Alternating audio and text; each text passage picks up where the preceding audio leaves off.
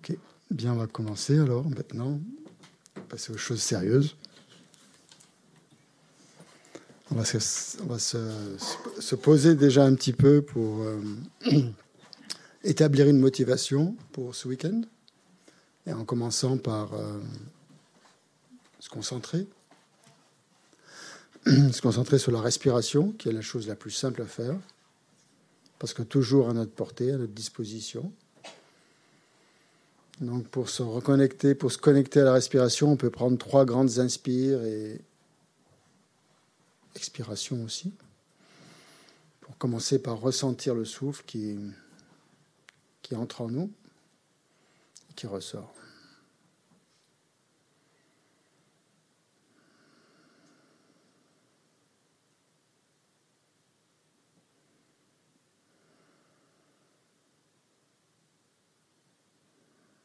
Ensuite, on vérifie la, posture de, méditation que l'on adopte, si elle est correcte ou pas. Donc, en commençant par le bas, par les jambes, on remonte ensuite euh, progressivement donc par les mains, pour la main droite dans la main gauche, la colonne vertébrale droite, la tête légèrement inclinée, les bras qui ne sont pas plaqués le long du corps, mais qui laissent un petit espace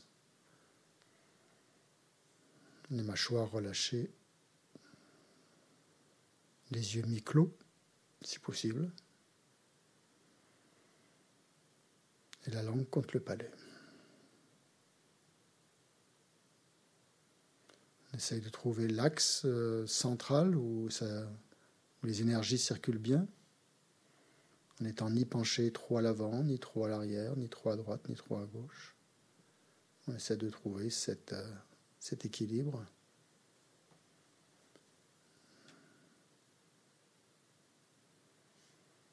Voilà, et quand on sent qu'on qu'on l'a trouvé, on reste dans cette euh, posture, en essayant de pas bouger, ou le moins possible en tout cas. Et on porte toute son attention sur l'entrée et la sortie de l'air, soit au niveau des narines, soit au niveau de l'abdomen.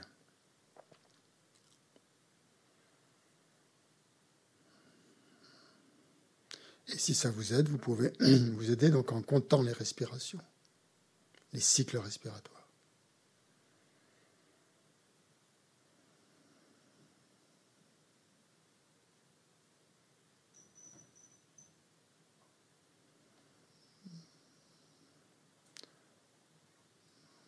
Donc on essaie de tenir cinq minutes comme ça, sans suivre les pensées, sans se laisser distraire. Et chaque fois qu'on remarque qu'une pensée nous, veut nous, nous faire vagabonder, on revient sur la respiration.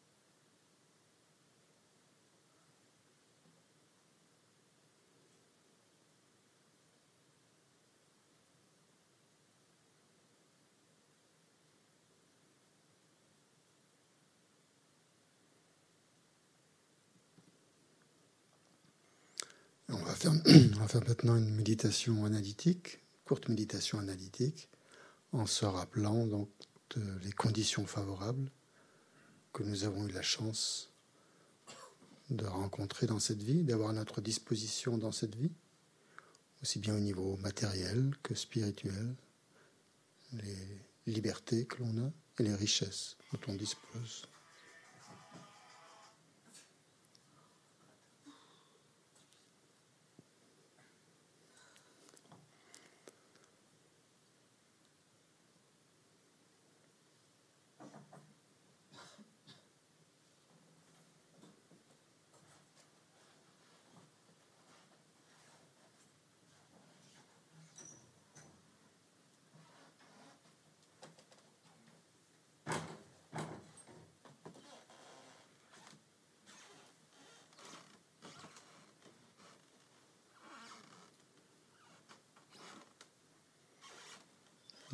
au on se rappelle donc, les conditions favorables que nous avons, donc la chance d'avoir euh, suffisamment d'intelligence, capacité de réflexion, de concentration, pour pouvoir analyser, pour pouvoir méditer, pour pouvoir nous concentrer.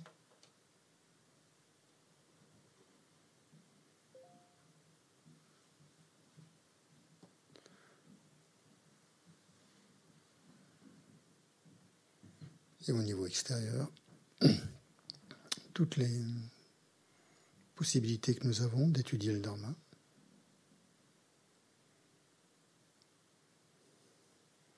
C'est bien au niveau géographique, au niveau, au niveau temporel.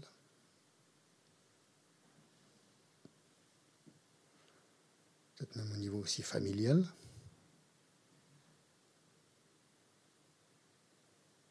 Au niveau social, nous avons suffisamment de, ressources pour prendre du temps pour ça.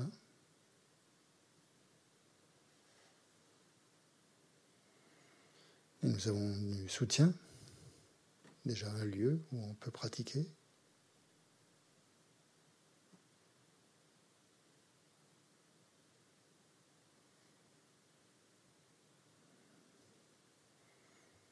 Et nous avons des compagnons, des gens ici qui font la même chose, qui sont intéressés par la même chose que nous. Donc il y a un soutien aussi.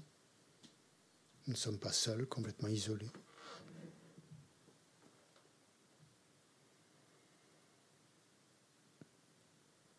Donc pour l'instant, nous disposons de conditions extrêmement, extrêmement favorables. Et on peut s'en réjouir. On ressent une certaine gratitude.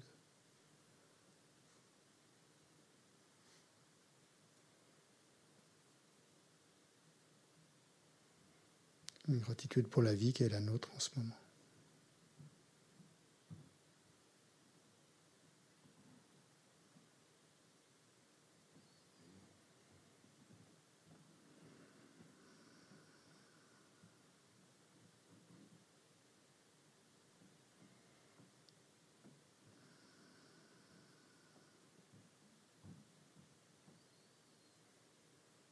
Et enfin, on se tourne plus précisément vers notre esprit, notre esprit qui a ce potentiel euh, infini de pouvoir développer toutes ses qualités, éliminer tous les obstacles, tout ce qui l'encombre, tous les, défauts. Donc ce n'est pas quelque chose de fixe, ce n'est pas quelque chose d'immuable qui ne bouge pas, mais qui a, cette possibilité de nous amener jusqu'à l'éveil. Donc on essaye de ressentir là aussi cette, euh, chance et d'avoir ce potentiel.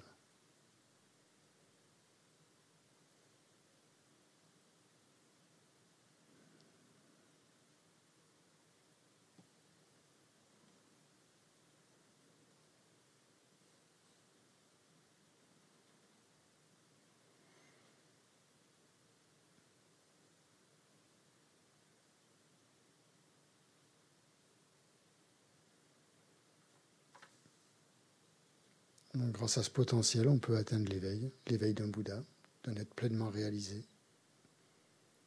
C'est-à-dire quelqu'un qui a complètement éliminé tous ses défauts, obtenu toutes les qualités, et qui, grâce à ça, est le plus apte à aider, les êtres, quel qu'il soit, où qu'il soit, sans discrimination. On sent qu'intérieurement, c'est vers cela que nous nous dirigeons.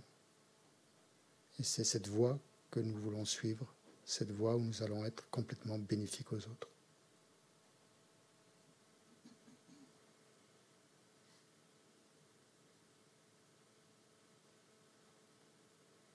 Donc on essaie de se connecter, de se relier à cette euh, disposition disposition à l'éveil, qui est en nous, qui est nous en fait. C'est pas qu'elle est en nous, c'est tout notre être. C'est nous-mêmes.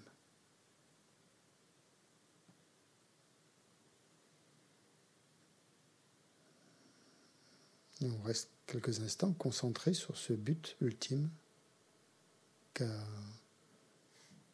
atteint le Bouddha Shakyamuni et sur la, sur la voie qui va nous permettre de l'atteindre.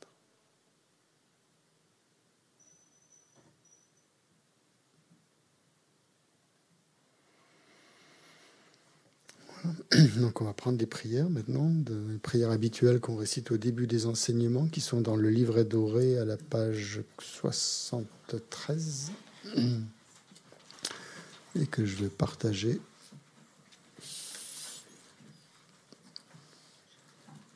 Internet.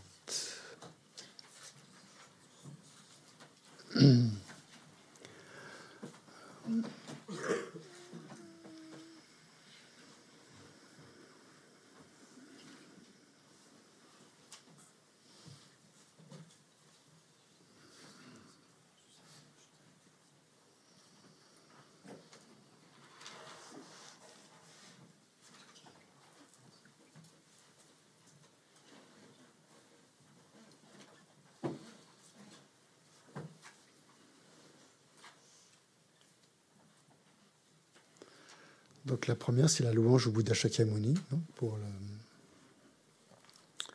le, remercier de nous montrer la voie.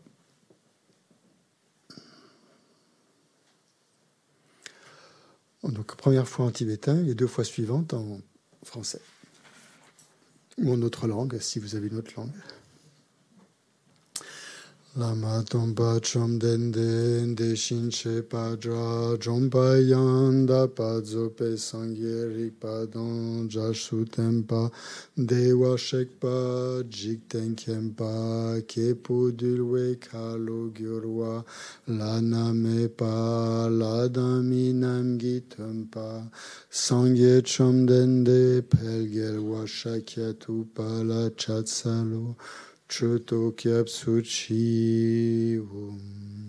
Maître enseignant, Bhagavan, Tathagata, Arat, Bouddha pleinement accompli, parfait en connaissance et en bonne conduite, Sugata, connaisseur du monde, insurpassable guide des êtres à discipliner, enseignant de tous les dieux, de tous les hommes, à vous, Bouddha, Bhagavan, glorieux conquérant, Shakyamuni, je rends hommage et présente des offrandes, en vous je prends refuge.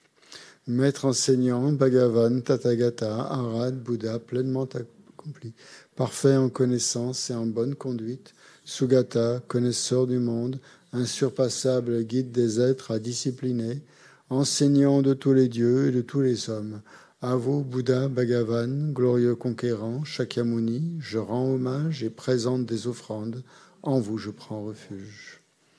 Vous, chef parmi les hommes, à votre naissance, vous avez fait sept pas sur cette grande terre et annoncé Je suis suprême en ce monde. À vous, sage en ce temps-là, je rends hommage. Corps parfaitement pur, forme éminemment noble, océan de sagesse, vous êtes pareil à une montagne d'or, et votre renommée illumine les trois mondes. À vous, Sauveur suprême, je rends hommage. Vous êtes orné des marques excellentes, votre visage est semblable à une lune immaculée, et votre teint pareil alors, à vous je rends hommage. Pur comme vous, les trois mondes ne le sont pas. À vous, dont la sagesse est incomparable, je rends hommage.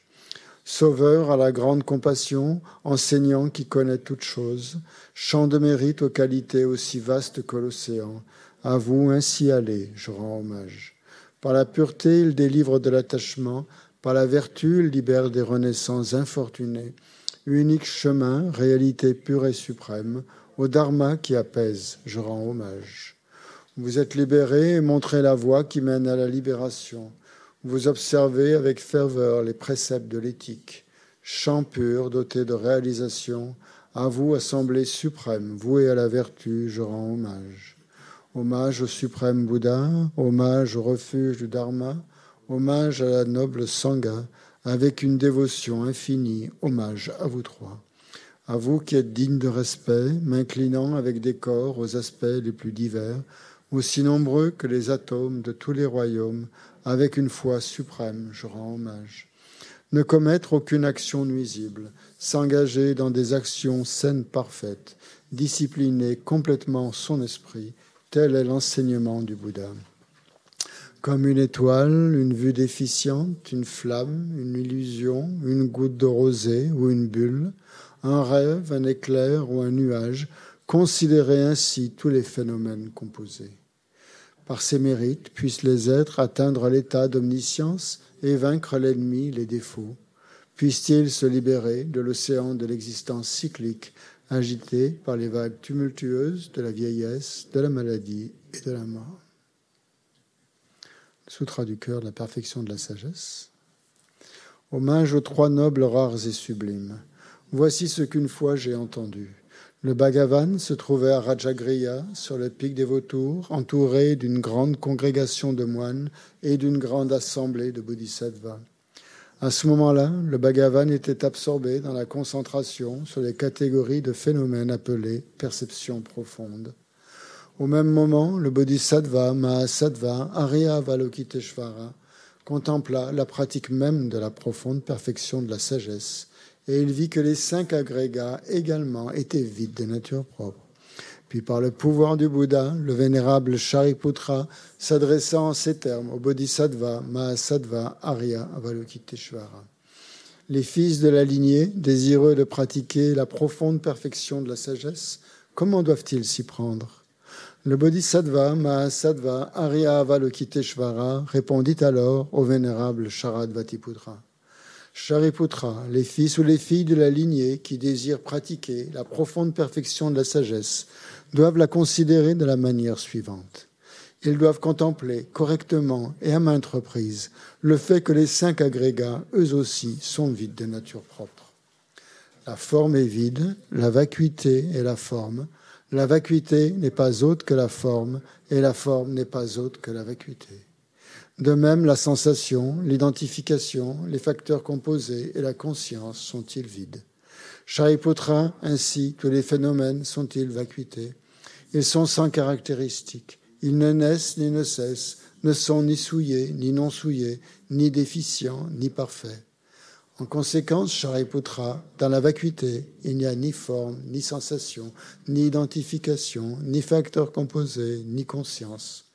Ni œil, ni oreille, ni nez, ni langue, ni corps, ni mental ni forme, ni son, ni odeur, ni saveur, ni objet du toucher, ni phénomène mental. De l'élément de l'œil et ainsi de suite, jusqu'à l'élément du mental et l'élément de la conscience du mental, il n'y a pas d'élément. Il n'y a ni ignorance, ni élimination de l'ignorance, et ainsi de suite jusqu'à il n'y a ni vieillissement et mort, ni élimination du vieillissement et de la mort. Et à l'avenant, il n'y a ni souffrance, ni origine de la souffrance, ni cessation, ni voix. Il n'y a ni sagesse transcendante, ni obtention, ni non-obtention. Shariputra, ainsi, puisqu'il n'y a pas d'obtention, les bodhisattvas se fondent-ils sur la perfection de la sagesse et ils demeurent en elle, l'esprit sans voile et sans peur. Et comme ils sont passés bien au-delà de toute erreur, ils parviennent au stade final du nirvana. C'est en s'appuyant sur la perfection de la sagesse que tous les Bouddhas des trois temps, eux aussi, font naître pleinement l'insurpassable éveil parfaitement accompli. Aussi le mantra de la perfection de la sagesse, le mantra de la grande connaissance, le mantra auquel rien n'est supérieur, le mantra égal à l'inégalable, le mantra qui apaise à jamais toute souffrance, doit être reconnu comme véridique car il ne trompe pas. Et voici le mantra de la perfection de la sagesse. Tayata Gate Gate Paragate Parasamgate Bodhi Soa. Shariputra, c'est ainsi qu'un bodhisattva, Mahasattva, doit s'exercer à la profonde perfection de la sagesse. Puis le Bhagavan sortit de sa concentration et loua le Bodhisattva, Mahasattva, Arya Valokiteshvara, en disant Bien, bien, ô fils de la lignée, il en est ainsi, il en est bien ainsi. C'est exactement comme tu viens de l'exposer qu'il convient de pratiquer la profonde perfection de la sagesse, et les Tathagata eux-mêmes se réjouissent. Lorsque le Bhagavan eut dit cela, le vénérable Sharadvatiputra, le Bodhisattva, Mahasattva, Arya Valokiteshvara, l'entourage au complet ainsi que le monde des dieux, des hommes, des asuras, des gandharvas furent remplis de joie et louèrent les paroles du Bhagavan. la prière à la Dakini au visage de lion. De la sphère sacrée suprême de Ketchara, vous qui par vos pouvoirs de clairvoyance et d'émanation magique prenez soin des pratiquants comme une mère de ses enfants, devant l'assemblée des Dakini des trois endroits, je me prosterne. Akasama Rasa Shadara Samarayape.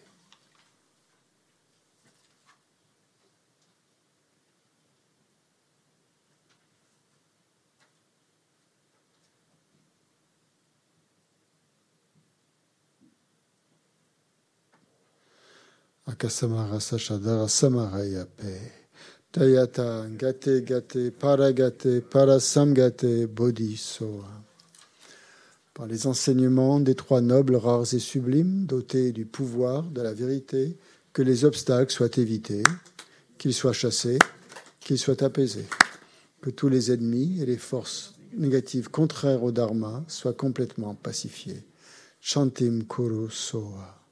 Puisse la multitude des 80 000 obstacles être dissipés, puissions-nous être séparés des conditions adverses au Dharma, puissent tous les plaisirs être en accord avec le Dharma, puisse le bonheur parfait et tout ce qui est de bon augure régner ici et maintenant. On va faire une offrande de mandala pour demander au Bouddha de son enseignement. Euh, c'est page 98 dans le livre doré, toujours. Courte offrande de mandala.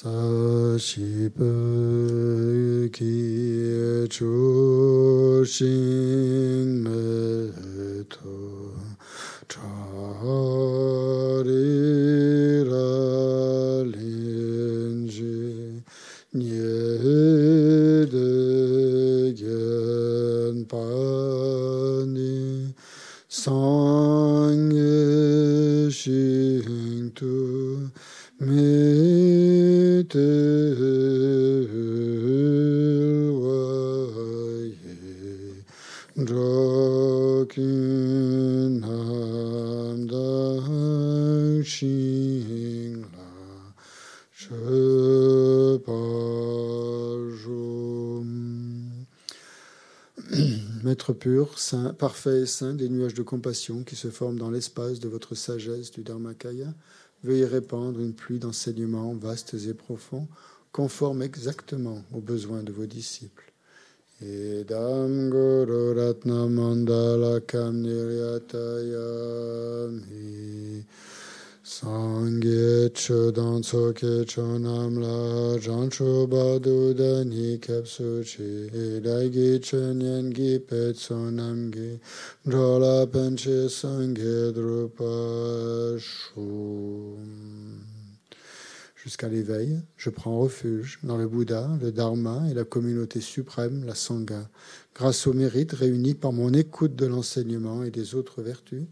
puissais-je devenir un Bouddha afin d'être bénéfique aux êtres, à tous les êtres.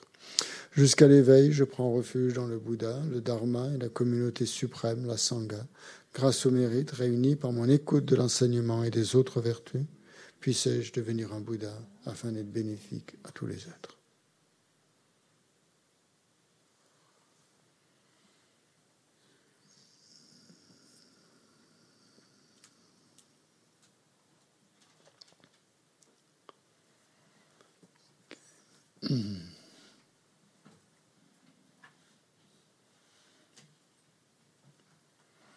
Bien, donc nous en sommes au troisième euh, module de ce cursus de découverte de bouddhisme.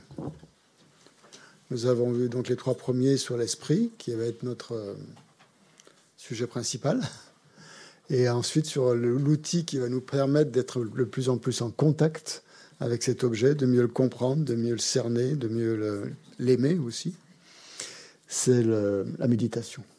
Hein. donc on avait vu la dernière fois deux types de méditation principales. La méditation stabilisatrice, hein, où on se concentre essentiellement sur un point, sur un objet, un objet euh, intérieur, comme le souffle.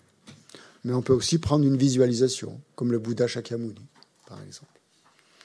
On le fera ce week-end, ça, visualiser le Bouddha Shakyamuni, euh, comme, comme, autre type de, méditation, qui, fait partie en fait de la méditation de, placement, de stabilisation. Hein. Mais aussi d'analytique, puisqu'on est aussi en train d'analyser un petit peu, ou de regarder, ou d'observer, ou de, euh, de penser à différents euh, aspects du corps du Bouddha. Bref, nous en sommes donc au troisième point, présentation aujourd'hui de, la voix, de la voix du Bouddha. Donc c'est un très vaste sujet. Hein. vous imaginez euh, comment est-ce que je vais faire pour vous parler de ça C'est compliqué. C'est à la fois simple et compliqué. Hein. c'est toujours pareil, hein, les enseignements du Bouddha. Ça dépend comment on les regarde. quand on les a compris, c'est très simple mais euh, l'approche est peut-être pas toujours simple. Donc, euh, on va parler d'une voix, de qu'est-ce que c'est qu'une voix spirituelle, hein, puisque c'est de ça dont il s'agit, hein, bien d'accord. C'est pas simplement, c'est pas une voix extérieure, hein, mais on prend, on prend cette euh, comparaison avec une voix extérieure pour parler d'un chemin, pour parler d'un sentier, d'une voie, ce qu'on veut, pour dire qu'en fait, qu'est-ce que ça veut dire Ça, c'est dire que c'est un processus. Hein un processus, un cheminement, on pourrait dire, un processus graduel, donc progressif. Hein. Si on parle de voie, on parle de progression, hein, forcément, puisque s'il y a une voie, c'est qu'on va d'un endroit à un autre, et donc il y a, une progression d'un endroit ou d'un état, on pourrait dire. Ici, c'est pas un endroit physique, mais c'est un processus donc progressif qui permet de passer d'un état euh, d'un état mental hein, à un autre état mental. Voilà, progressivement. Hein. Donc j'insiste sur cette notion de, progression, puisque c'est euh, ça qui est proposé ici. Hein. On propose d'étudier euh, pendant ce cursus de découverte du bouddhisme euh, la voie progressive. Le découverte du bouddhisme, en fait, c'est un abrégé. C'est un abrégé de la voie progressive du Bouddha dont on va parler ce, week-end, d'une façon abrégée. Hein.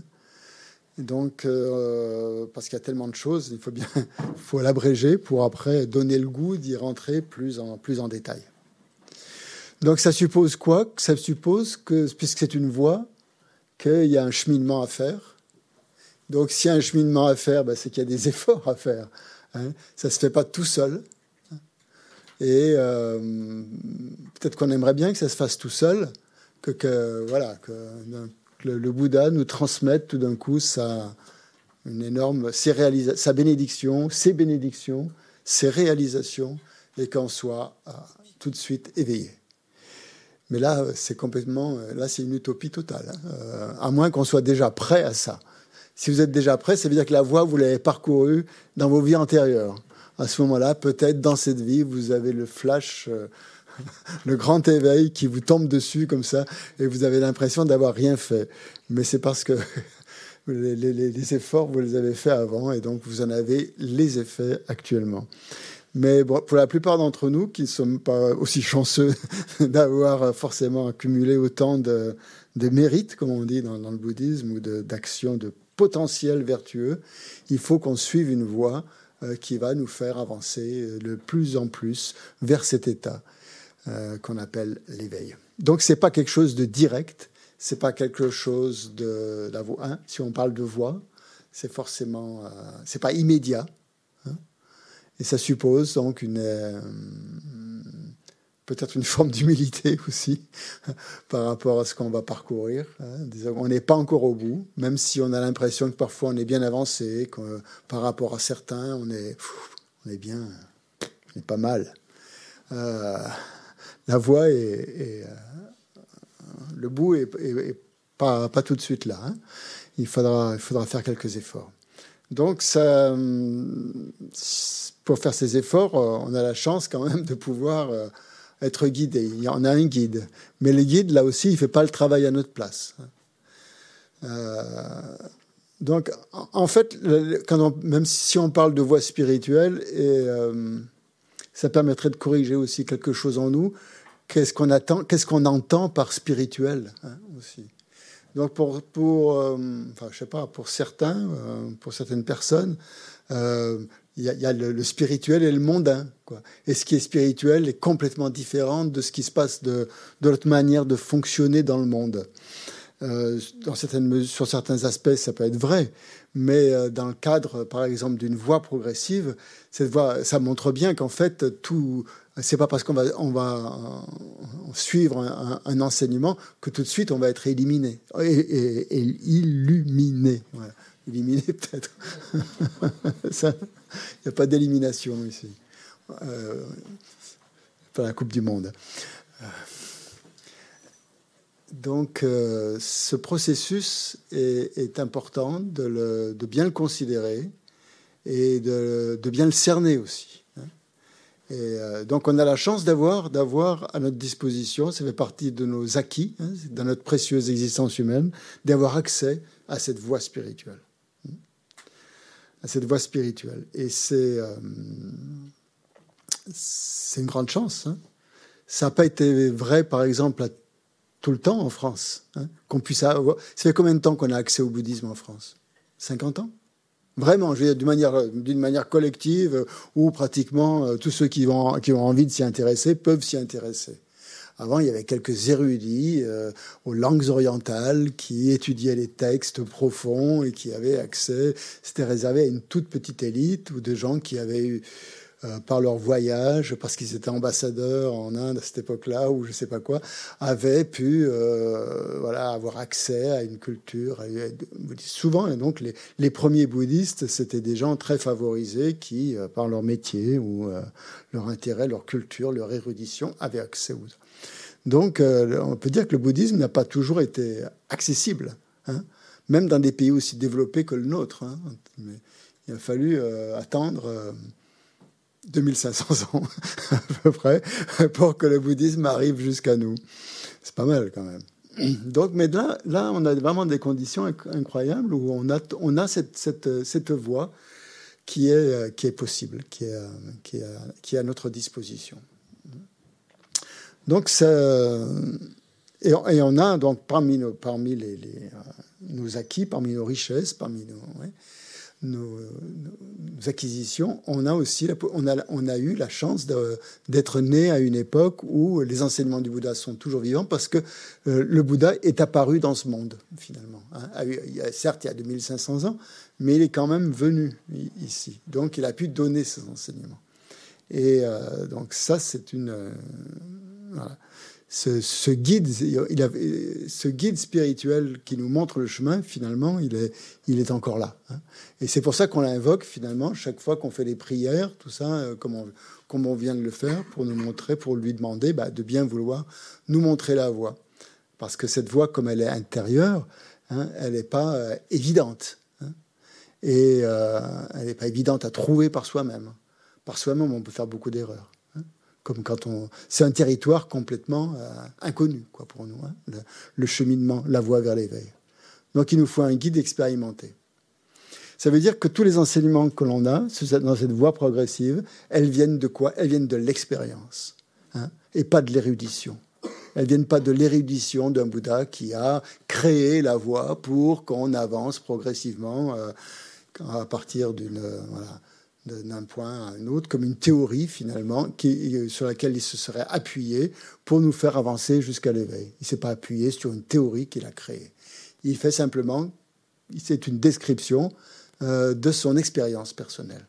Donc tout ce qu'on va, tout ce qu'on va, tout ce dont on va parler hein, dans, gouvernement, tout ce dont on parle, que ce soit l'esprit, que ce soit l'éveil, que ce soit euh, la compassion, que ce soit la vacuité, tout ça, euh, c'est pas des choses, que ce soit, le karma aussi, hein, bien sûr, c'est pas des choses qui ont été inventées par le Bouddha.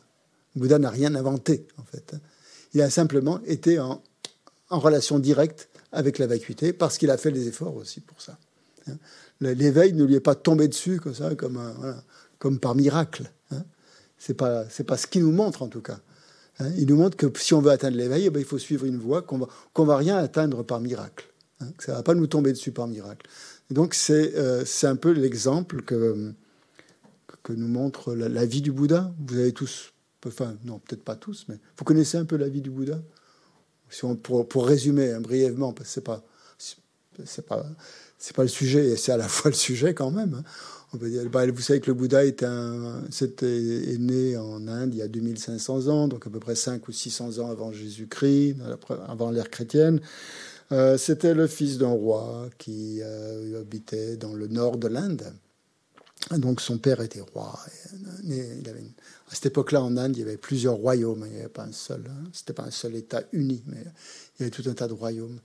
Et euh, quand il est né, euh, les, tous les, mages et les, euh, astronomes, astrologues, tout ça, ont prédit que cet enfant allait être soit un grand empereur, enfin quelqu'un, un monarque absolument rayonnant, soit un grand saint.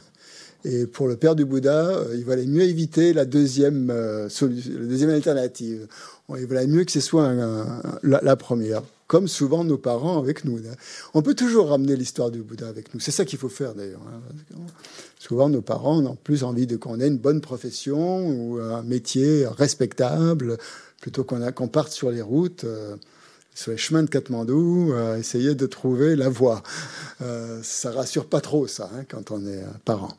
donc pour le père du Bouddha, bah, comme tout, tout, bon père, il avait envie que son fils soit quelqu'un de bien. Voilà et soit euh, un, homme respectable et prenne la succession du roi, et soit un bon roi, et soit Donc il a tout fait pour, euh, pour le protéger, hein, pour le pour l'instruire, pour lui mettre toutes les conditions favorables à côté, pour qu'il puisse se développer dans cette conscience-là qu'il allait devenir roi et que, que le monde extérieur finalement n'existait pas, quoi. que tout se passait à l'intérieur du palais. Donc euh, voilà, c'était comme un, univers ou un univers complètement irréel, où il était entouré que de belles choses. Il avait que des, que des belles choses. Donc il, a montré des dispositions déjà extrêmement favorables dès son, plus jeune, dès, son, dès son plus jeune âge. Il était très très doué pour les arts, les sciences. Il maîtrisait tout en un clin d'œil. Il était extrêmement brillant et, et que ce soit en sport, que ce soit, enfin, on raconte tout ça dans l'histoire du Bouddha, que ce soit en lutte, euh, voilà, il était à la fois beau physiquement et intelligent, enfin, il avait tout, pour lui.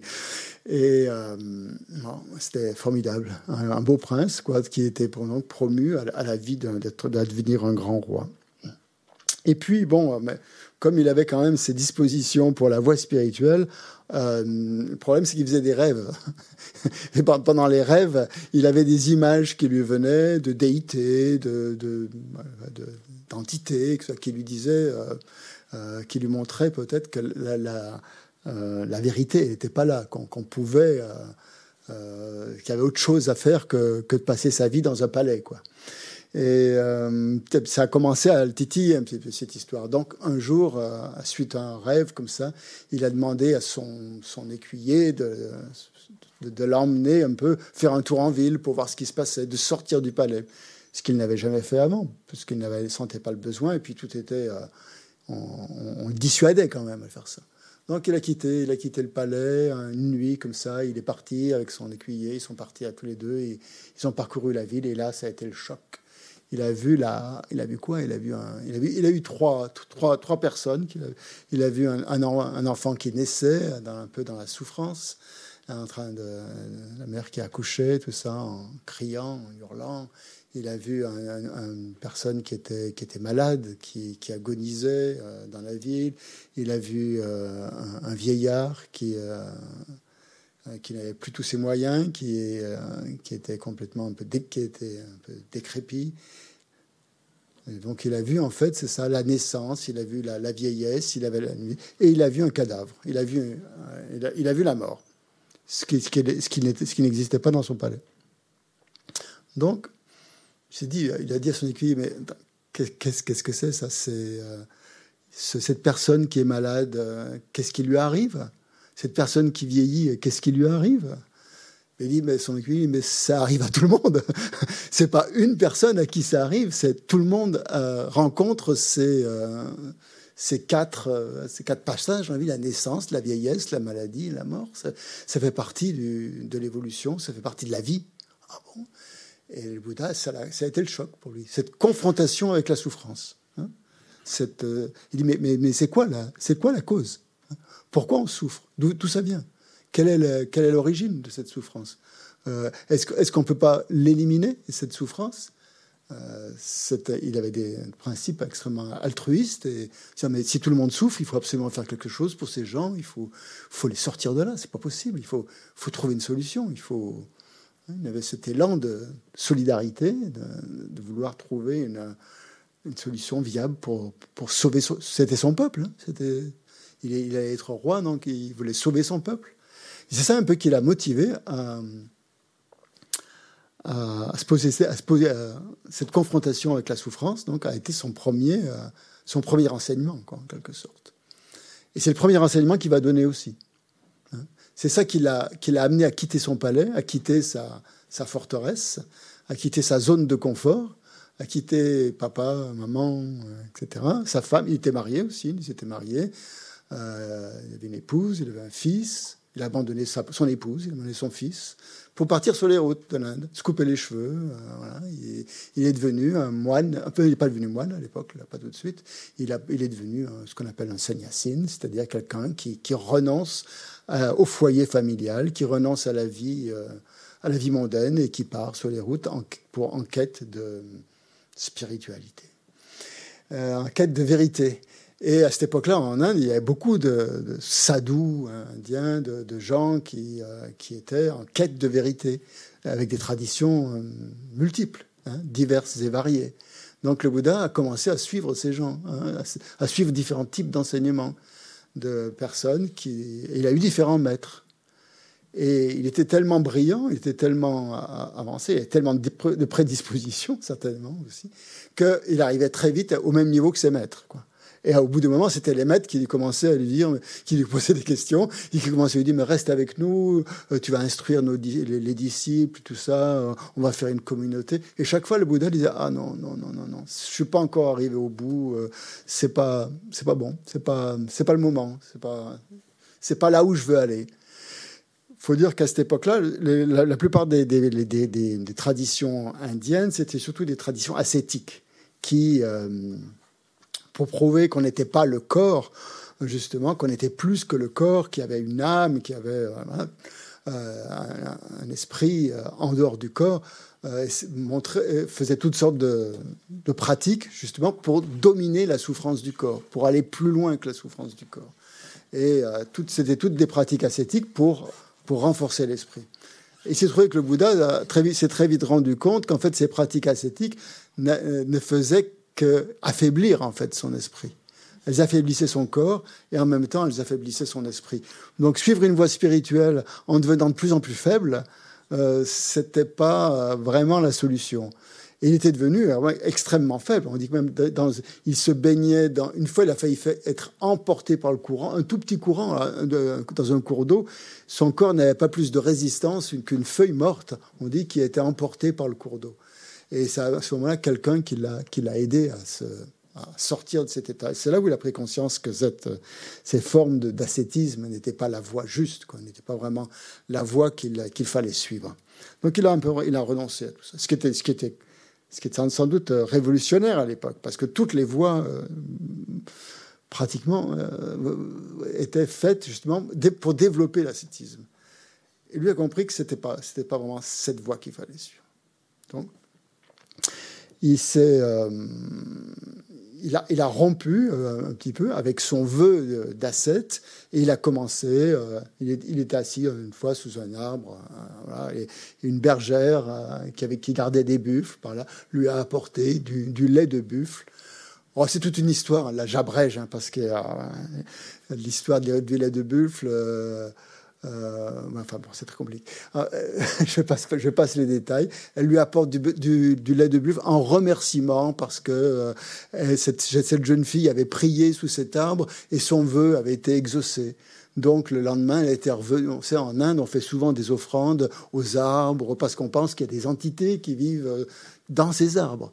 Donc elle était pour remercier l'entité, le Dieu qui vit dans ces arbres. Elle était venue avec un, bol de, riz ou un laitage quoi, pour l'offrir à, l'entité. Un laitage en Inde, c'est bon, c'est blanc, c'est la nourriture blanche, c'est symbole de pureté, euh, c'est sucré, c'est une belle, offrande. Donc, elle vient offrir ce qu'elle a de plus, cher euh, l'étage.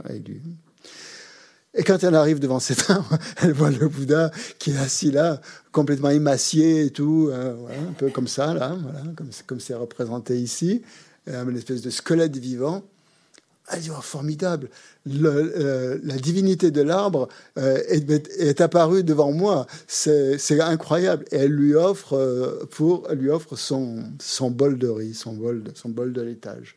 À ce moment-là, le, Bouddha le prend et comment, avale ça et commence à être un peu revigoré hein, parce qu'il n'avait pas mangé depuis des années. Et il mangeait un grain de riz par jour, hein, un truc comme ça. Hein, C'était pas, pas grand-chose. Et là, tout d'un coup, euh, il se ressent revigoré et euh, il est habitué à méditer. Hein, forcément, il avait fait que ça pendant, pendant toutes ces années sur, sur, les routes, six ans, hein, six ans quand même sur les routes à, méditer, de mètre en mètre, comme ça, en, mangeant un grain de riz par jour. Ça, change hein, un individu. Et euh, donc, il s'assoit là et tout d'un coup, il entre en méditation. Et dans sa méditation, bien, il reste absorbé comme ça, parce qu'il avait quand même pas mal de facultés d'absorption méditative, et il reste absorbé sur euh, justement la souffrance, ce que c'est que cette, euh, d'où vient cette souffrance. Et les compréhensions profondes euh, commencent à, apparaître. Il commence à réaliser de plus en plus en profondeur ce que c'est que la réalité, la vacuité, je ne sais pas si vous avez vu le film de Bertolucci, là, comment ça s'appelle Le petit Bouddha, Little Buddha, hein, où on voit le Bouddha sous un, sous un arbre, je crois. Et il est face à un lac, face à une étendue d'eau, et il voit son reflet dans l'eau. Et il comprend, euh, il comprend la vacuité. Hein. Il comprend la vacuité à partir du reflet. Que, rien n'existe euh, d'une manière intrinsèque, d'une manière autonome, d'une manière concrète, que tout n'est qu'illusion, ou semblable à un reflet, plutôt, on va dire pas illusion complètement, mais tout est semblable à une illusion, tout est semblable à un reflet. Et là, il tend la main pour, euh, euh, pour, pour, toucher le, le, reflet. Il a une grosse réalisation. Voilà, c'est un peu voilà, toutes sortes de, choses comme ça qui lui arrivent pendant sa méditation. Pendant sa méditation, il est aussi euh, assailli, vous savez, par les, ce qu'on appelle les maras. Hein. Les maras, ce sont des, la tradition indienne, ce sont des entités aussi, mais en fait, c'est ni plus ni moins des, des névroses qui sont à l'intérieur de nous et qui essayent de nous dissuader de, de, pratiquer cette voie spirituelle. C'est cette petite voix qui nous dit oh ben, euh, pourquoi tu es sûr que tu vas t'asseoir sur ton coussin aujourd'hui euh, Finalement, il y a un truc intéressant à la télé, tu pourrais le regarder tu pourras, tu méditeras plus tard, quoi. Enfin, voilà, c'est pas, c'est pas urgent, quoi. Hein. Tu vas pas atteindre l'éveil ce soir, hein, de toute façon. Voilà, le genre de petites voix qui nous disent, bon, ou quand on est assis en méditation, ben, tout d'un coup, ben, on pense à des tas de choses auxquelles on ne devrait pas penser, quoi. Des, des objets d'attachement, par exemple, ou des sujets d'attachement, euh, voilà, qui nous traversent l'esprit et qui nous, qui nous distraient un petit peu de la méditation. Donc, en fait, c'est ça, les marins. Hein. C'est, elles sont représentées. On parle de quatre maras dans la, dans la la, philosophie bouddhiste ou dans la doctrine bouddhiste. on peut les voir, en voir simplement donc, comme, des, euh, comme des forces qui sont en nous, des forces d'attachement, hein, surtout liées à nos, à nos agrégats euh, physiques euh, et mentaux, qui créent des obstacles. Hein, qui, qui, créent des obstacles pour, pour justement. Enfin, c'est l'ego, quoi, hein, ni plus ni moins. C'est l'autre ego qui, tout d'un coup, il se dit là, mais qu'est-ce qu'il fait là? Qu'est-ce qu'elle est en train de faire là? Pourquoi on est, on est, si bien comme ça? Pourquoi il veut me détruire hein? Qu'est-ce qu'il y a Qu'est-ce qu'il y a qui va pas? Et qui commence un peu à paniquer, quoi. Donc qui envoie des messages euh, très très habiles pour euh, nous faire un peu quitter notre méditation et aller euh, vers des choses plus habituelles où l'ego est un peu plus satisfait. Et donc les, les, maras sont intervenus, bien sûr, à ce moment-là, pour le, pour le dissuader de sa quête spirituelle, lui faire quitter sa méditation. Donc c'était soit des formes terrifiantes euh, qui, euh, qui pouvaient faire peur, soit au contraire des formes extrêmement euh, belles, des jeunes filles extrêmement séduisantes qui venaient danser devant lui, légèrement vêtues. Et voilà, et donc le Bouddha est resté impassible devant toutes ces, en comprenant que toutes ces toutes ces formes n'étaient que des apparences, quoi, en fait, hein. que les apparences de son esprit, que son, il a compris tout ça, déjà, que c'était l'esprit qui, qui, créait toutes ces, toutes ces choses-là, qu'elles n'étaient pas réelles, qu'elles n'avaient pas une réalité objective, une réalité extérieure, mais qu'elles étaient des fabrications mentales. Donc déjà, euh, il a pu rester concentré dans sa, dans sa méditation et nous montrer aussi, ça nous montre aussi que qu'on n'est pas aussi très différent de lui non plus. chaque fois qu'on essaye de méditer, bah, tout de suite, on a, on a pas mal d'obstacles, on, on est assailli par pas mal de, de pensées ou toutes sortes de distractions qui viennent, euh, qui viennent nous perturber. Et euh, on oublie souvent de voir que ces distractions sont, euh, bah, on le sait qu'elles sont créées par l'esprit, puisqu'il n'y a personne d'autre. Hein. Mais quand même, l'esprit est si fort que, et les tendances et les habitudes sont si fortes que ben, c'est plus facile, euh, c'est très facile de, succomber à des espèces de, tentations. Bref, euh, donc le Bouddha a réussi à rester dans son tête. Ça s'est passé en fait pendant la, pendant la nuit. Hein. Il y a eu plusieurs moments dans la nuit, plusieurs veilles. Hein. La première veille, il est assailli par les maras, et ensuite donc il, dépasse ça et il, a cette, cette compréhension, ce qu'on appelle l'illumination, ce qu'on appelle l'éveil. Hein, Illumination, c'est comme une grande clarté. C'est quelque chose que les choses deviennent très claires, quoi, à ce moment-là. Et qu'est-ce qui devient très clair? Eh bien, c'est sa compréhension de la nature des phénomènes et de lui-même qui devient. Donc, c'est ça qu'on appelle une illumination, mais bon, le terme éveil aussi est peut-être plus juste. Hein, C'est-à-dire qu'il s'éveille à sa vraie, à sa véritable nature, hein, alors que si on n'est pas éveillé à sa propre, à sa véritable nature, on est un peu endormi, quoi. On est un petit peu dans un état de, de somnolence, quoi. Donc euh, c'est euh, donc, euh, les Bouddhas, quand il a réalisé cet état d'éveil, donc euh, que, que, le potentiel de son esprit est arrivé à, son terme, hein, après avoir évité tous les écueils, qu'est-ce qu'il fait le Bouddha? Il reste assis. Ça veut dire, bah, quoi Vous réalisez la, vérité de tous les phénomènes et il reste assis là, sans rien faire. Euh, c'est quoi cette histoire? C'est quand même pas.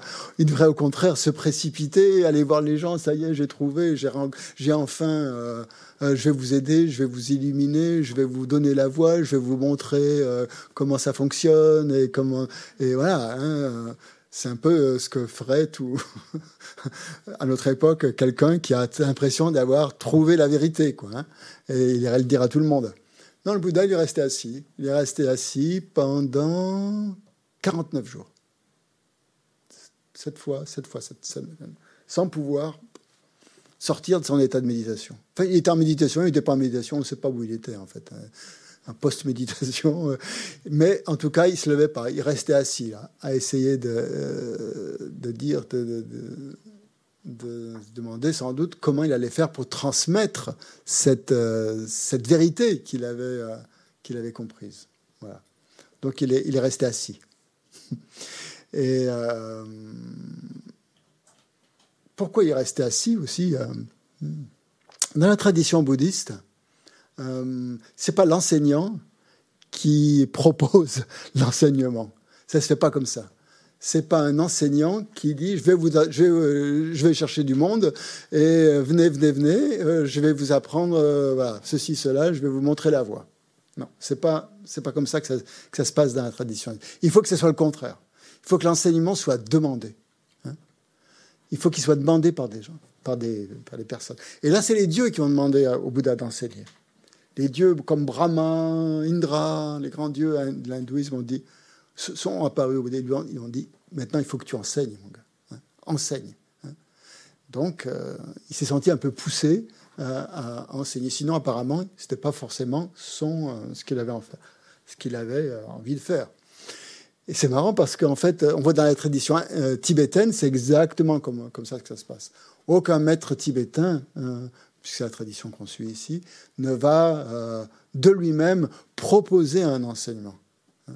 C'est aux gens, aux disciples, de lui faire la demande d'une manière alors, les Tibétains, ils sont bons. Tout tout le, côté formaliste, ils sont très forts pour ça. Il faut faire des, faut demander au moins trois fois. Hein. Si vous demandez pas trois fois, ça marche pas. Il faut faire des katas, il faut faire des offres. Il faut qu'il y ait tout un côté qui, qui, quelque chose qui émane de vous, qui montre que vous attachez une certaine valeur à cet enseignement. C'est pas juste comme ça que vous demandez un truc, un petit conseil, mais que c'est quelque chose. Quand on fait l'offrande du mandala, par exemple, à l'heure qu'on a récité Sajipe, Kishoshime, là, en tibétain, euh, c'est ça qu'on demande. Hein. C'est-à-dire, on demande à la Bouddha qu'il enseigne. Hein. C'est, euh, et, et, on visualise qu'on lui offre tout l'univers, tout ce qu'il y a de plus, de plus important, de plus riche, de plus, euh, de plus beau dans l'univers. Donc quand on fait ça comme ça, en joignant les mains, on visualise le mont Mérou, la montagne axiale, qui est le centre de l'univers, on, on visualise les quatre continents autour, et on visualise ce que ces continents contiennent de plus merveilleux. Euh, que ce soit des belles montagnes, des lacs, des forêts, des richesses, des, voilà, tout, tout, tout, tout. tout. Hein, le monde écologique dont on, rêve, hein, avec, euh, où il n'y a plus de pollution, où il n'y a plus rien, ben, c'est ça qu'on a. Quelque chose de, de plus, plus magnifique possible. Donc, euh, donc euh, voilà. et quand donc, pour ça pour dire que quand dans la tradition tibétaine, ils ont bien gardé ce principe justement de ne jamais euh, enseigner à des gens qui ne demanderaient pas l'enseignement. Parce que pourquoi? Bah, bah, C'est dangereux. Vous voulez enseigner, on ne fait pas de prosélytisme. Il n'y a pas de prosé, cette, cette, vouloir répandre l'enseignement à tout prix. Euh, et puis, bon, euh, il faut que les gens soient prêts à recevoir un enseignement. Donc, euh, quand les gens le demandent, ça veut dire qu'ils sont prêts. Hein? Sinon, s'ils ne le demandent pas, ça veut dire qu'ils ne sont pas prêts à le recevoir. Donc, le, le maître n'a pas enseigné à des gens qui ne sont pas prêts. Vous imaginez un, enseignement comme la vacuité si vous l'enseignez de force, entre guillemets, à des gens qui ne sont pas prêts, c'est la catastrophe. Tout le monde va croire qu'il n'y a plus rien qui existe, hein, comme quand on le dit sous traducteur. Il n'y a ni forme, ni sensation, il n'y a, ni, a ni souffrance, ni origine, il n'y a rien. Et là, vous tombez dans le nihilisme, hein, dans un néant euh, total. Mauvaise compréhension, parce que vous n'êtes pas prêt pour le comprendre. Donc, euh, il faut que quand les gens sont, prêts à, recevoir un enseignement, qu'ils le demandent et qu'ils en fassent la demande euh, d'une manière ou d'une autre, symbolique. Euh, c'est ça, c'est le symbole de l'enseignement. Donc, pour, le, pour demander l'enseignement, en tout cas. Donc, c'est cette tradition qui s'est maintenue, en fait, au Tibet. Et euh, par respect, donc, en fait, pour le Bouddha, qui n'a pas enseigné tout de suite. Et donc, qui, c'est une forme d'humilité aussi, hein, hein, par rapport à l'enseignement. Le Bouddha a tout enseigné. Moi, je suis qui, qui suis-je pour enseigner ce que le Bouddha a déjà dit, quoi, en fait. Hein. Ça, les grands maîtres tibétains ont toujours cette humilité incroyable. Euh, ils disent, même, même, les plus grands, comme Sasantel Dalai Lama, les Karmapa, oh mais moi je sais, sais rien, j'ai rien réalisé, j'ai rien. Ouais, bon. Euh, voilà, c'est une manière aussi toujours de, se remettre à sa juste valeur par rapport à ce que le l'éveil du Bouddha, hein, à se remettre un petit peu à sa place. Hein. Et euh, donc c'est une euh, voilà qu'est-ce qui s'est passé après? Donc le, Bouddha a dit euh, ben, les, dieux l'ont enseigné, l'ont incité à enseigner. Donc il est parti et où est-ce qu'il est allé? Ben, Il est allé à Sarnath. Il est allé à Sarnath à côté de Bénarès. Benares, c'est un lieu hindouiste fort. Hein. Et il y a, à côté de Benares, il y, a un, endroit qui s'appelle Sarnath, où il y a un grand, il y a un stupa maintenant, il y a, depuis longtemps d'ailleurs, magnifique stupa, un monument reliquaire très ancien. Et c'est là où il a donné son premier renseignement. À qui il l'a donné? Bah, il, Quand il est arrivé là, qu'est-ce qu'il a retrouvé? Il a, il a retrouvé ses compagnons d'ascétisme, les cinq euh, compagnons ascètes avec qui il pratiquait. Et quand il est arrivé, euh, Monsieur Bouddha, bien, content euh, de sa réalisation. Les, autres l'ont regardé euh, d'un mauvais œil. Elle lui a dit Qu'est-ce qu'il vient nous voir là euh, Qu'est-ce qu'il vient nous raconter En fait, il a, il, a, il a arrêté sa quête spirituelle, quoi, puisqu'il fait plus partie de. Il n'est plus dans la voie, dans la voie ascétique, il n'est plus, est plus dans la voie, il a, il a abandonné, quoi. Il a, il a renoncé à cette voie. Donc, donc le Bouddha s'est assis à côté d'eux il est resté en silence parce que bah, il savait pas trop comment ça allait se passer. Les autres le regardaient d'un bon, qu'est-ce qu'il va nous dire? Et euh, son premier enseignement a été justement de, leur parler de, la chose essentielle euh, qui nous touche tous et qui touchait aussi ses ascètes, c'est la souffrance.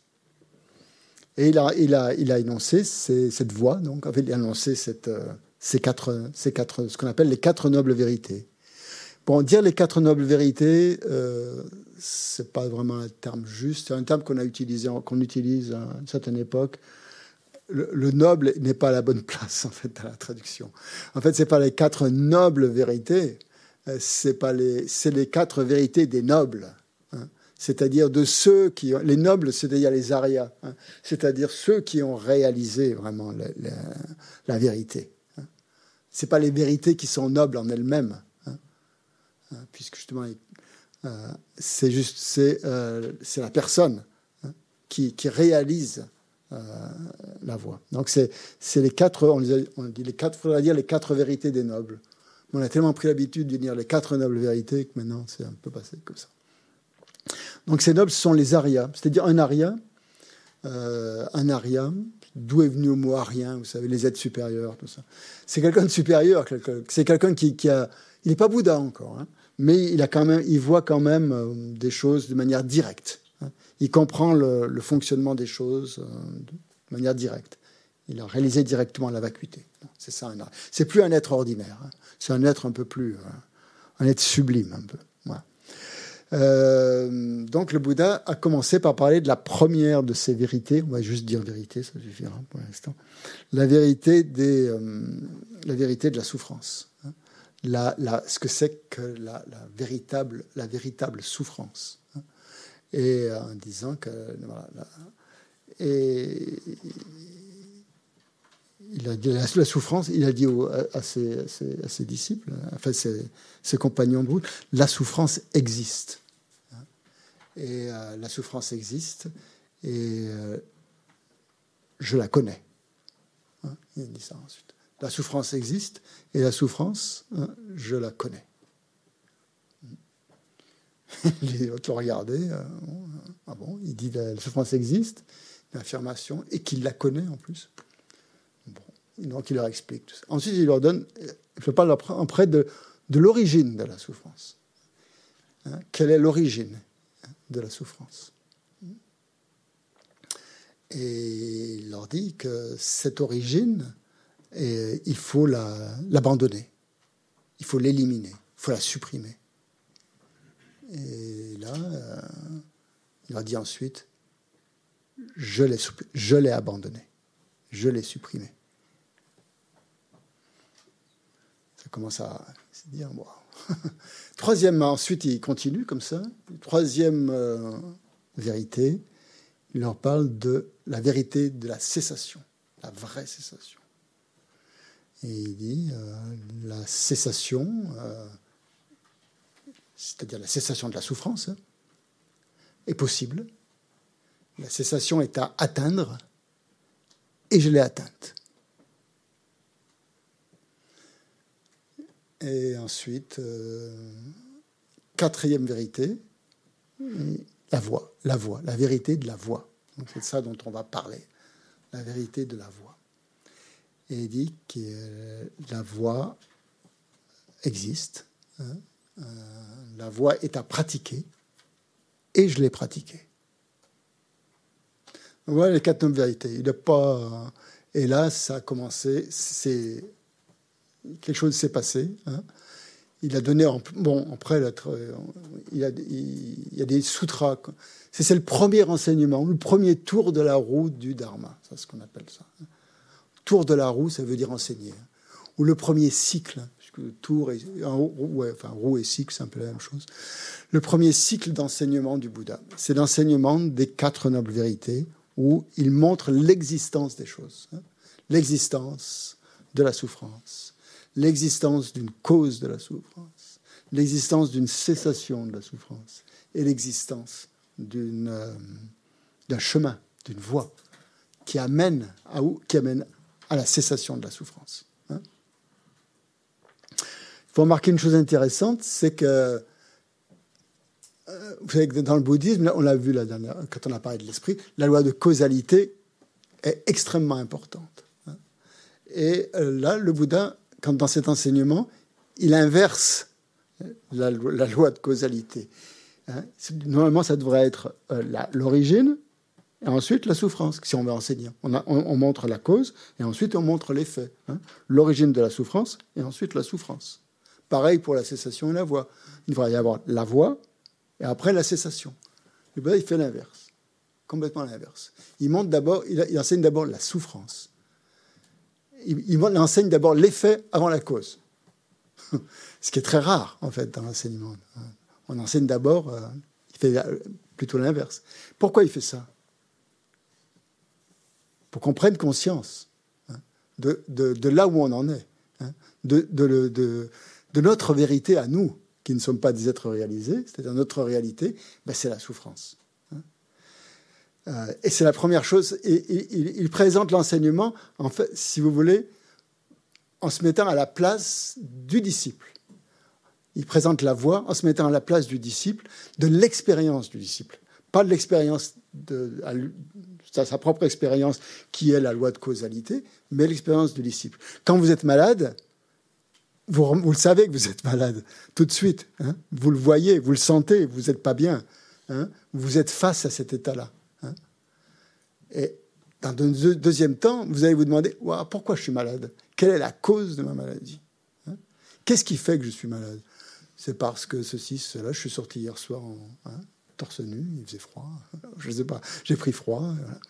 Et euh, il va y avoir quelque chose. Mais, c'est d'abord votre état qui va vous inciter à aller rechercher l'origine ou la cause de quelque chose. Les Bouddhas s'est mis dans cette situation, dans cette euh, manière pédagogique d'enseigner, hein, de, montrer déjà l'effet avant de montrer la cause. Donc, il, prend aux gens le premier enseignement, prendre conscience de la souffrance. Et euh, ça a été son, son... Personne ne peut nier que la souffrance existe. Hein. Qu'on est tous dans un processus soit mental, soit physique. Euh, personne. Hein. C'est évident. Et ensuite, bon, bah, le deuxième enseignement, que la souffrance a une cause, qu'elle ne vient pas toute seule. Et là, euh, ça peut être aussi déroutant. Parfois, on, se dit, on souffre, on ne sait pas pourquoi. Hein. on se dit, oh, bah, c'est comme ça, je ne sais pas.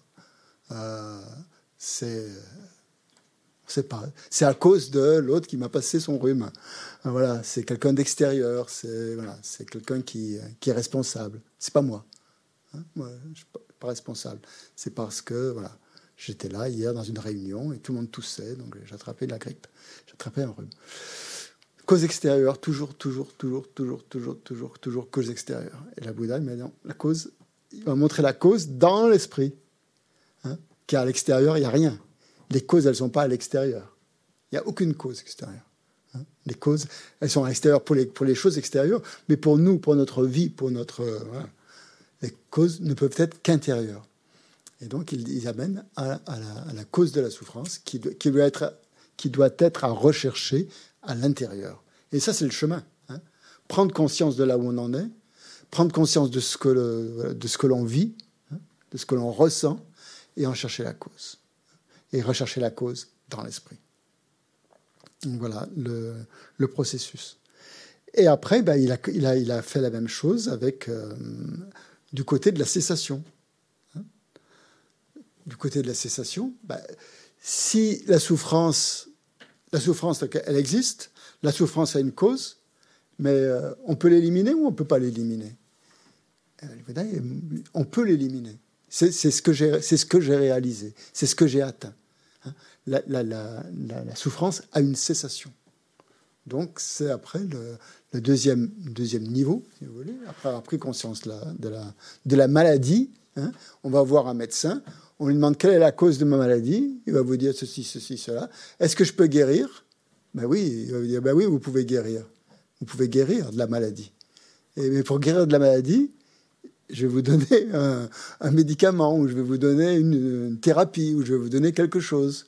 Et cette thérapie, il faudra la suivre. Parce que si vous ne la suivez pas, mais ça ne servira à rien. Ça ne servira à rien que vous soyez venu me voir, ça ne servira à rien que, que, je vous donne des médicaments, ça ne servira à rien que je vous en montre quoi que ce soit. Donc, euh, voilà, c'est-à-dire, vous connaissez, vous, êtes, vous savez que vous êtes malade, vous savez que cette maladie a une cause, vous êtes venu me voir, je vous dis que c'est possible de vous soigner. Maintenant, voilà, c'est à vous de, euh, de décider si vous voulez vous soigner ou pas.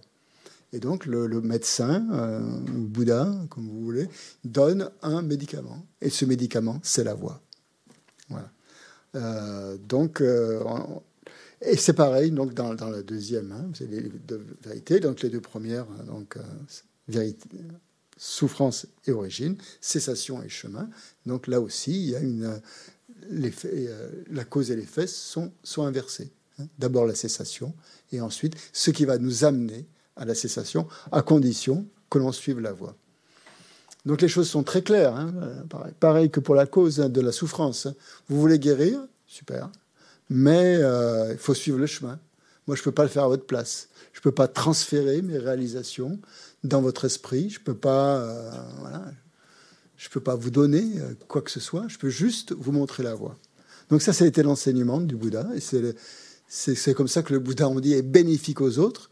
C'est en montrant comment faire pour sortir de nos névroses et pour arriver à un état normal. Euh, où il n'y a plus de, souffrance. Hein. Donc, c'est tout l'enseignement, en fait, donc, des quatre nobles vérités, de, d'amener euh, amener les disciples à la voie. En, leur montrant leur réalité, en leur montrant la souffrance, en leur montrant que cette souffrance n'est pas sans cause, en leur montrant que cette souffrance peut cesser et en leur montrant la méthode pour la faire cesser. Voilà. Donc c'est ça qu'on entend par une voie spirituelle. Hein. Donc, euh, est-ce qu'il y a des questions par rapport à ça? Peut-être que j'avance un peu plus par rapport à ce que j'ai expliqué sur la voie. Donc, euh, oui. Non? Sur Zoom? Il y a du monde?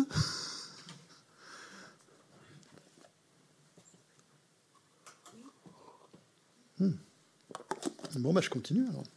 C'est pas fini l'enseignement du Bouddha, hein. ça commence là. Il commence par les quatre vérités, quatre, quatre vérités des, des Aryas, des nobles. Puis le temps passe, le temps passe, le temps passe, les gens pratiquent, donc il a des disciples, des disciples, et euh, il donne un deuxième enseignement à Rajgir sur le pic des vautours, celui qu'on a lu tout à l'heure, le Sutra du cœur. Et là, c'est le deuxième tour de la roue du, Dharma, le deuxième cycle d'enseignement du Bouddha. Il va à Rajgir, sur le pic des vautours, et là, il n'y a, pas que, cinq disciples, là, y a des, il y a des foules, il y a toutes sortes de gens, il y a des, toutes les des traditions différentes. Il y a des moines, il y a des nonnes, il y a des bodhisattvas, qui, il y a des dieux qui sont dans l'espace, qui écoutent son enseignement. Il y a des milliers, des milliers, des milliers de personnes qui sont là, qui écoutent. Et comme d'habitude, le Bouddha ne parle pas. Là, il ne va pas parler. Hein, vous avez vu l'enseignement de, c'est pas lui qui parle en fait. Il y a quelqu'un, quelqu'un dans l'assemblée, un moine, Shariputra, grand moine, la tradition bouddhiste qui, euh, qui interroge un bodhisattva. Mais tout ça, ça se fait par la transmission mentale du Bouddha qui organise toute la scène. Et en fait, la discussion entre Shariputra et entre euh, le bodhisattva, Mahasattva, Arya, Avalokiteshvara, euh, elle se fait comme si le Bouddha tirait les ficelles hein. C'est lui qui, qui décide, de, qui, alimente, en fait, par son esprit, cette discussion entre un moine et un bodhisattva. Et euh, c'est pour ça quand, quand vous, lisez le texte, vous avez, euh, euh, vous la question que pose Shariputra comment un fils de noble famille peut-il réaliser, pratiquer la profonde perfection de la sagesse? Et Avalokiteshvara, le grand bodhisattva, dit un fils ou une fille de noble famille. Et, comme ça, déjà, la, situation est claire. On a un autre niveau. Hein.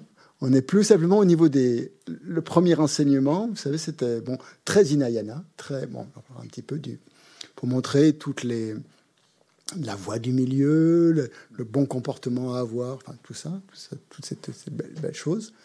Euh, comment pratiquer, éliminer euh, la souffrance, etc. Sur cet enseignement, tout ce qu'il a dit à Sarnat, il va dire tout le contraire. Il n'y a ni forme, il n'y a ni sensation, il n'y a ni souffrance, ni origine de la souffrance, ni cessation, ni voix. Vous imaginez euh, les moines qui étaient là, qui avaient entendu son premier enseignement, qui l'entendent dire mais tout le contraire, tout à la négation. Vous avez vu, quand, on lit le sutra, il n'y a que des ni, hein, ni partout, ni œil, ni oreille. Et là, il nie tout, en fait, ce qu'il a enseigné. Alors c'est qu'il est devenu fou ou quoi euh, Ça veut dire que tout ce qu'il avait enseigné avant, ça, vaut rien. C'était complètement euh, faux. Qu'il est revenu sur sa décision, qu'il a compris. Enfin, il est allé un peu plus loin. Et enfin, le premier coup, c'était pas le bon, le bon éveil. Le deuxième fois, vraiment, il a compris les phénomènes. Ou alors, euh, qu'est-ce qui s'est passé quoi? Donc, on peut se poser des questions il y a une espèce d'énorme contradiction entre euh, le premier enseignement, l'enseignement du premier cycle et l'enseignement du deuxième cycle. Mais il ne s'adresse pas aux mêmes personnes. Il ne s'adresse pas au même public dans, les, euh, dans ces deux enseignements. Et c'est ça qui est très, très, très... Ça peut être déroutant dans l'enseignement du Bouddha, c'est qu'il n'y a pas de dogme, en fait. Hein. il n'y a rien de dogmatique là-dedans. Il n'y a rien qui existe d'une manière inhérent d'une manière fixe, d'une manière euh, déterminée, euh, tout ce que vous voulez. Tout dépend en fait de l'auditoire, hein, de la personne à qui vous vous adressez, du niveau des gens à qui vous parlez. Là, il s'adresse à des bodhisattvas, des gens qui sont déjà à un niveau, c'est incroyable, hein, qui ont des êtres sublimes déjà, hein, qui ont déjà réalisé, parce que ça foisonnait en Inde, les gens qui qui, euh, voilà, qui pratiquaient, qui, qui réalisaient. Euh, ça allait très très vite. Hein. Il suffisait que le Bouddha prononce quelques paroles et voilà. Ils, ils, avaient une, réalisation immédiate, pas comme nous. Et pour ces gens-là, qui avaient déjà, qui étaient à un niveau extrêmement extrêmement avancé, il a euh, énoncé donc l'enseignement sur la vacuité, que, que les choses n'existent pas telles qu'on les perçoit. Hein. C'est-à-dire, ça veut pas dire n'existe pas d'une manière fixe, d'une manière réelle, d'une manière concrète, d'une manière définitive, d'une manière permanente, d'une manière autonome, d'une manière unique, hein. mais que tous les phénomènes sont vides de cette existence-là, d'une existence de ce type-là. Ça ne veut pas dire qu'il n'existe pas du tout, mais qu'il n'existe pas de la manière dont nous les percevons. Donc il va amener une, façon beaucoup plus subtile euh, de concevoir euh, la réalité. Hein. Dans la première des nobles vérités, tout existe. Hein, dans le premier enseignement, tout existe. Parce qu'il faut en passer par là. Il s'adresse à ses compagnons de, de route, il s'adresse aux premiers moines de la tradition, euh, de la tradition bouddhiste. Hein. Il faut créer une, structure. On ne crée pas une structure sur, du vide. Mais après, quand il s'adresse à des gens beaucoup plus élevés, il leur donne un enseignement très, très, très, très élevé, comme on dit, définitif. premier enseignement n'est pas forcément définitif. Hein. Donc, toujours se rappeler que la voie que nous montre le Bouddha est en fonction de nous. Hein. C'est pas une voie qui est euh, tracée dans le marbre et ça bouge plus. Hein. Elle est en fonction de nos, euh, de nos ressentis, de notre évolution, de notre, euh, de notre esprit, de notre état d'esprit de notre mentalité, de tout ce que vous voulez, de notre caractère, de tout ça. Et c'est ça qui fait la, richesse finalement de la voix du Bouddha. Et c'est en ça qu'on pourrait dire qu'elle est très psychologique. Hein. Et que quand on parle de voie spirituelle, le mot spirituel, ici, il est à prendre dans un double sens. Dans le sens de la spiritualité, esprit, esprit, hein, mais aussi dans le sens de l'esprit psychologie, hein, dans le sens de dépasser nos, nos, névroses pour devenir des individus normaux, euh, sains. Et euh, il y a toujours, euh, mais pas des gens non plus, des, extraterrestres, des gens complètement, complètement fous. Hein. C'est nous amener à un état de, à la fois, pas de sainteté, mais de, un état saint, hein, S-A-I-N, pas forcément S-A-I-N-T. Donc la voie spirituelle, c'est ça. Hein. C'est pas de faire de nous des saints, de devenir, faire de nous, on va pas devenir des Bouddhas au sens d'un grand, d'un saint, mais simplement de quelqu'un de très normal. Hein. c'est-à-dire qui a éliminé ben, ses souffrances mentales, euh, ses grosses névroses, euh, ses attachements, ses pulsions négatives, euh, de vouloir faire du mal aux autres, de vouloir tuer, de vouloir blesser, de vouloir dire du mal de l'un, dire du mal de l'autre, ce genre de truc, quoi. Et en gros, donc, donc gros, c'est ça. Et suivant, et donc le Bouddha va enseigner suivant nos tendances et les enseignements donc sont toujours adaptés quand les maîtres enseignent, les grands maîtres. Hein, les enseignements sont toujours adaptés à, l'auditoire. Hein. Donc pas de dogme, pas de dogme à rechercher. On ne peut pas dire la voix c'est comme ça et c'est pas comme ça. Hein. Non. Si vous dites c'est déjà vous êtes à, vous êtes à côté de l'enseignement. Si vous dites c'est comme si et c'est pas comme ça, ça dépend. On peut pas dire ça. Ça dépend de l'autre. Ça dépend de qui vous avez affaire. Ça dépend avec qui vous êtes. Hein. Donc pas de jugement, jamais de jugement tranchant, puisque bon, les gens, sont différents et ils évoluent et ils sont impermanents. Les choses changent. Hein. Euh, euh, et donc euh, tout ce discours sur, la vacuité qu'on lit dans, le cadre du d'enseignement correspond plus au, au hein, déjà Koinayana. Donc c'est le deuxième aspect, deuxième véhicule. Et euh, il s'adresse vraiment à des gens très, très euh, évolués. C'est pour ça qu'on on le récite entre nous. non, non, je plaisante. Mais euh, le Bouddha s'est pas arrêté là. Ensuite, dans un autre endroit, sud de l'Inde, qui s'appelle Vaishali, alors là, il donne un troisième tour de roue. Et celui-là, il est très, très, très, très, très, très, très, comment dire, discuté. Là, les, les, les bouddhistes ne sont pas d'accord. Hein. Les érudits bouddhistes, il y en a qui disent, en fait, c'est parce qu'il a vu que, que la vacuité, c'était trop perché, trop difficile à comprendre pour certains. Donc, il, présente la vacuité d'une manière plus en réifiant un petit peu quelque chose, en, mettant un petit peu, en injectant un petit peu d'existence propre là-dedans. Hein. Euh, pas comme une vérité où tout existe, pas comme euh, la, vacuité où rien n'existe, mais en introduisant le concept de nature de Bouddha, par exemple, dont on avait parlé. Hein. Cette nature de Bouddha qui qui existe, euh, qui, qui, a une petite, un petit relent d'âme, ou je sais pas quoi, euh, qui pourrait euh, faire penser qu'elle existe. Pour certains Tibétains, nature de Bouddha égale vacuité, point barre. Hein C'est pas autre chose. Pour d'autres, vont dire, il y a quelque chose quand même. Il y a quelque chose. Il y a quelque chose. Quelque chose qui est là tout le temps. Hein qui est cette nature de Bouddha qui, qui se développe, qui a des qualités, Sinon, elles viendraient d'où les qualités hein si, euh, cette nature de Bouddha qui est pleine de qualités, hein elle est quoi? Elle est vide ou elle est pleine en fait? Vide d'existence en soi, mais pleine de qualités. Waouh, c'est compliqué ça.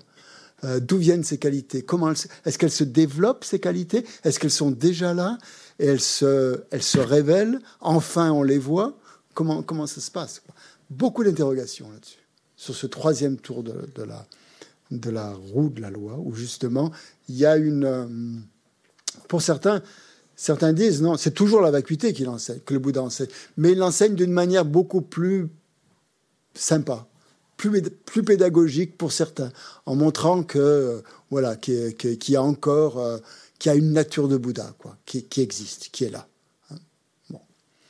Que c'est pas complètement vide, qu'il y a quelque chose qui a des qualités. Et ça, tout va dépendre de l'interprétation qu'on donne à cette nature de Bouddha. Hein.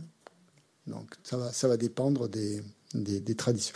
Donc ça va donner lieu à une tradition philosophique qui donne une grande valeur hein, à, la nature de Bouddha.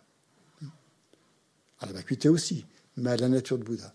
Mais euh, quelque chose qui est plus euh, de l'ordre des qualités, de la luminosité. Hein. on, va, rentrer plus dans, le domaine de l'expérience méditative à ce moment-là, hein, de la luminosité. On va parler plus de la, luminosité qui est la nature même qui est cette nature de Bouddha. Donc ce concept de luminosité, euh, il y a une petite notion d'existence en soi là-dedans. Hein. Une petite idée quand même qu'il y a quelque chose qui existerait en soi. Donc ça, c'est le troisième tour de, de, la roue de, la loi qui, qui, a, qui a pu qui peut poser problème. Il y, a des, il y a des sutras. Donc vous avez des sutras qui correspondent à ces trois cycles d'enseignement.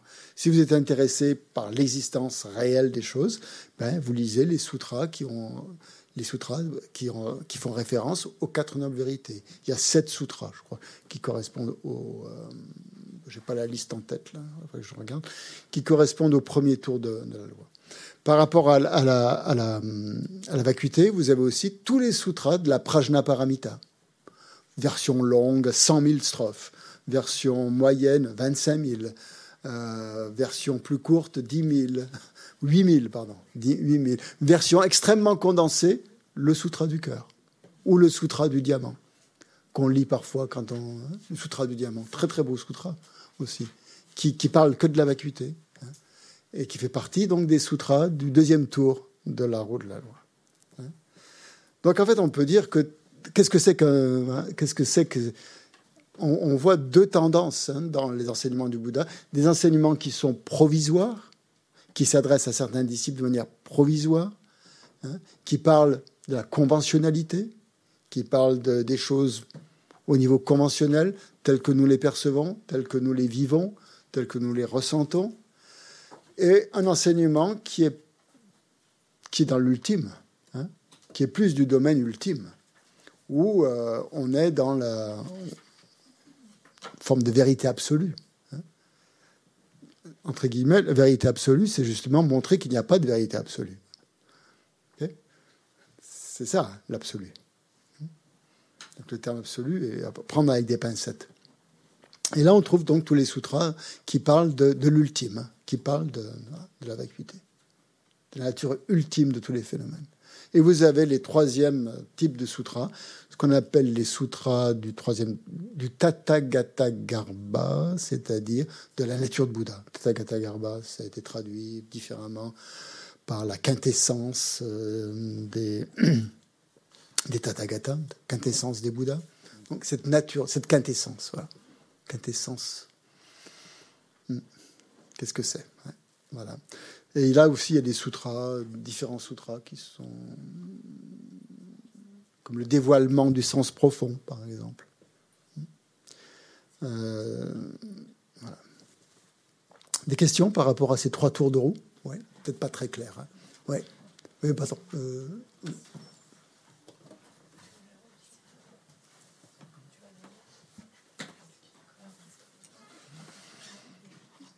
N'importe, vas-y. Premier venu. Euh, est-ce que c'est est, ce que c'est l'explication des deux grands courants euh, bouddhistes ou pas euh, Inayana, Mahayana? Voilà, non, ou ça n'a rien à voir. Ça, en fait partie. Si? je, vais, je vais y venir. Si, si, ça en fait partie. ça fait partie de ça. Je vais, je vais, je vais, juste dire quelques mots par rapport à ça. Oui. Dans la troisième euh, noble vérité, la vérité de la cessation, mm. comment le Bouddha, parce que c'est normalement c'est ce qui, euh, c'est de, on parle de la vacuité dans ce. Mm. Donc jusqu'où, jusqu'où on ne parle pas de la vacuité dans la, vérité de la cessation. Ben, la cessation de la souffrance, c'est quand même la réalisation de la vacuité. Oui, oui, mais il l'a pas, il l'a pas mm, montré comme ça, quoi. Il n'enseigne pas la vacuité à ce moment-là. Parce qu'il y, y, a les quatre caractéristiques. Euh, Il montre qu'il y a des caractéristiques. Dans, cette, dans cet enseignement, il montre que les, que les phénomènes ont des caractéristiques. Il ne montre pas qu'ils sont vides des caractéristiques. Mais euh, la, cessation, c'est ce qu'on appelle, euh, ben, lorsqu'il n'y a plus, la cessation de la souffrance, hein, bien sûr. Bien sûr, la cessation de la souffrance, c'est quand on réalise euh, la vacuité des phénomènes. Mais là, il n'enseigne pas. Hein, il, leur montre simplement que la, cessation est possible. Et qu'il y a une voie qui. Donc, il va enseigner l'octuple sentier, tout ça. Mais dans l'octuple sentier, c'est-à-dire. Euh, il ne va pas enseigner d'une manière. Euh, il ne va pas enseigner la vacuité, hein, disons. Comme, comme il l'enseigne dans le. Il enseigne la vacuité au niveau de l'individu, mais pas au niveau de tous les phénomènes, par exemple l'absence de soi de l'individu. D'accord, et un non-soi. le non-soi de l'individu. Il va, il va rester là-dessus, sur le non-soi de l'individu. Une Merci. Parce que oui, le inaya, oui, tu as, raison de le, préciser, oui. Il faut, c'est, par, c'est par la, la, réalisation de la vacuité que, que, la souffrance cesse. Hmm? mais, mais euh, une vacuité plus, euh, disons, qui reste simplement au niveau de l'individu, qui n'est pas la vacuité du Mahayana qui touche tous les phénomènes. C'est ce que c'est ce qu'enseignent ces sutras en tout cas. c'est ce que ces sutras enseignent. Le non-soi de l'individu. Ouais. ouais. Autre chose sur Zoom? Oui, pardon. Ouais. est-ce que ces trois euh, sutras, c'est ce qu'on appelle les trois corbeilles? Euh, non. Non. non. Non, non, non, non, non, non, non, non, C'est pas les trois corbeilles, ça. Les trois corbeilles, c'est euh, le Mahayana, hein, c'est l'enseignement du, dans, du Mahayana qui comprennent tous les sutras qui parlent de la discipline, qui parlent trois, trois corbeilles de, de l'enseignement, trois catégories d'enseignement. Les enseignements qui vont porter sur la discipline, l'éthique, la moralité, des laïcs, des nonnes, des religieux, enfin des, religieux et des laïcs. Euh, il va y avoir un, corbeille qui parle que des, sutras. Tous les discours du Bouddha ont été réunis hein, dans cette corbeille-là. Et il y a la, métaphysique ou la, phénoménologie qui parle de la concentration, qui parle de, la différentes, différentes, euh, comment, comment les choses euh, existent qui, décrit le karma, par exemple, tout ça. C'est trois, trois choses différentes. C'est trois catégories, trois paniers dans lesquels euh, on met les enseignements du Bouddha. Trois, ouais, trois corbeilles. Quoi? Oui, le deuxième, c'est euh, ce qu'on appelle le Vinaya. Le premier, c'est le Vinaya. Ensuite, il y a les sutras. Et le troisième, c'est l'Abhidharma. L'Abhidharma. Abhidharma, c'est-à-dire euh, le deuxième c'est les sutras. Abhidharma, les phénomènes, l'étude des phénomènes, la phénoménologie.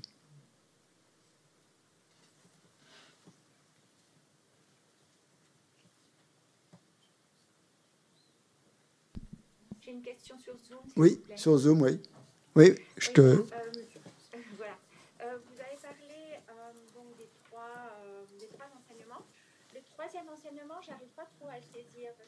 J'entends pas, j'entends pas du tout. Je, peux avoir plus de son? Là, peut-être vous m'entendez mieux? Oui, on, vous entend. Donc en fait, le troisième enseignement, j'ai pas trop compris parce que vous avez surtout dit qu'il avait été très contesté. Et euh, mais, mais ce que c'est exactement ce qu'il représente, le troisième enseignement, j'avais pas trop à comprendre. C'est pas qu'il est contesté, l'enseignement en lui-même n'est pas contesté, c'est qu'il donne lieu à différentes interprétations. C'est sur la nature, la nature de Bouddha. Ah, c'est sur la nature du Bouddha, d'accord. C'est ça qui, donne lieu à, deux, grandes interprétations en fait, hein, si l'on veut rentrer dans un peu plus dans les détails. Soit donc cette, euh, euh, soit c'est un potentiel, cette nature de Bouddha, soit c'est un potentiel qui se développe, hein, qui, n'est pas là, hein, et il, est, là comme, comme un germe, si vous voulez, qui va se développer, devenir un grand arbre. Et soit, en fait, il est déjà là de manière pleinement développée, pleinement acquis, euh, mais il, est, voilé il est voilé par des, obscurcissements, des, par l'ignorance, essentiellement par l'ignorance qui nous empêche d'accéder à cette nature de Bouddha. Donc, les, ces, deux, ces deux interprétations différentes, Hein.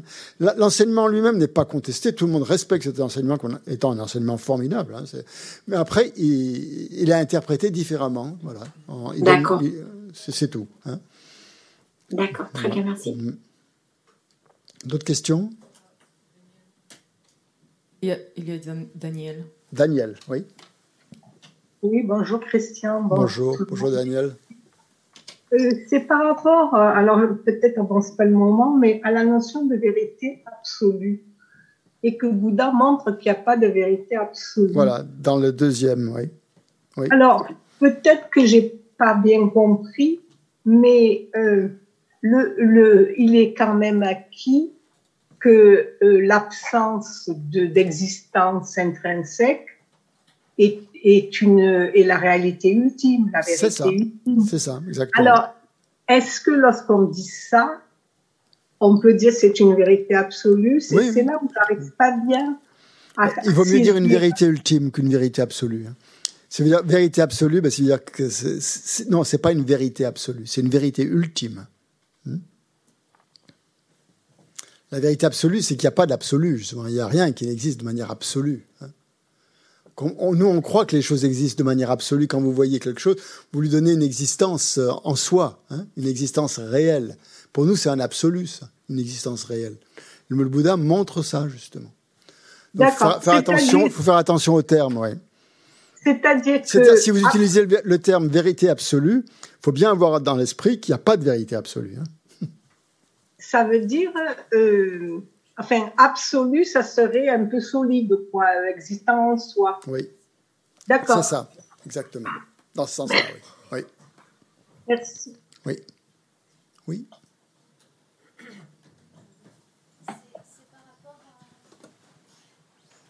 En fait, c'est par rapport à la, à la, nature de Bouddha. Oui. Vous avez dit, soit il y a un potentiel qui se développe, oui.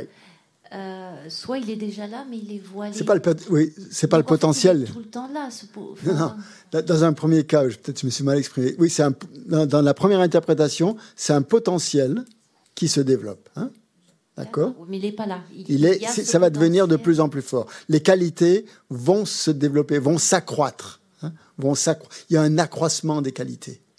Hein c'est un potentiel qui se Dans l'autre, il n'y a pas de potentiel qui se développe, c'est déjà là.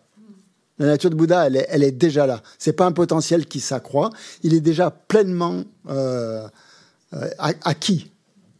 Mais seulement, on ne le perçoit pas. Parce qu'il y a des voiles.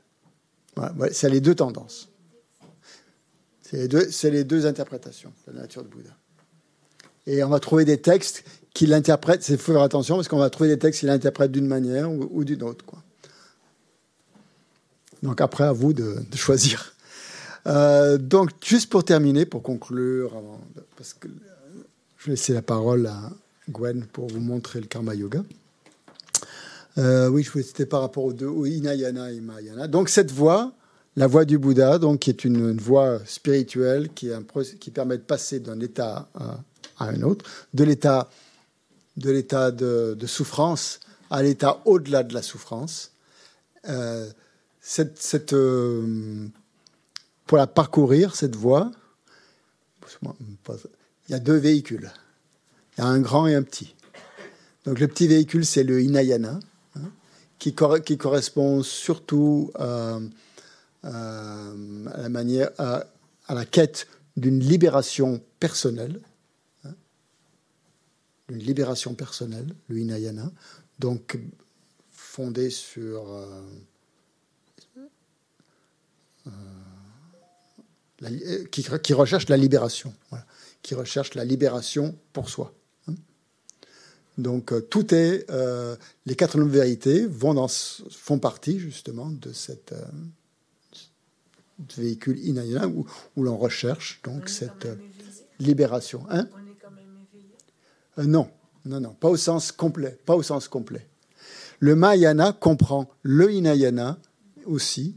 Le Hinayana, il ne faut pas le, déprécier en disant euh, c'est le véhicule inférieur, comme on l'entend dire. C'est le véhicule de base, si vous voulez, hein, où il y a, les, choses qu'il faut comprendre à la base. Et ensuite, il y a le, Mahayana, ou aussi qui, intègre le, le Hinayana, le Hinayana, le petit véhicule. Mais on parle de grand véhicule parce qu'il est plus universel.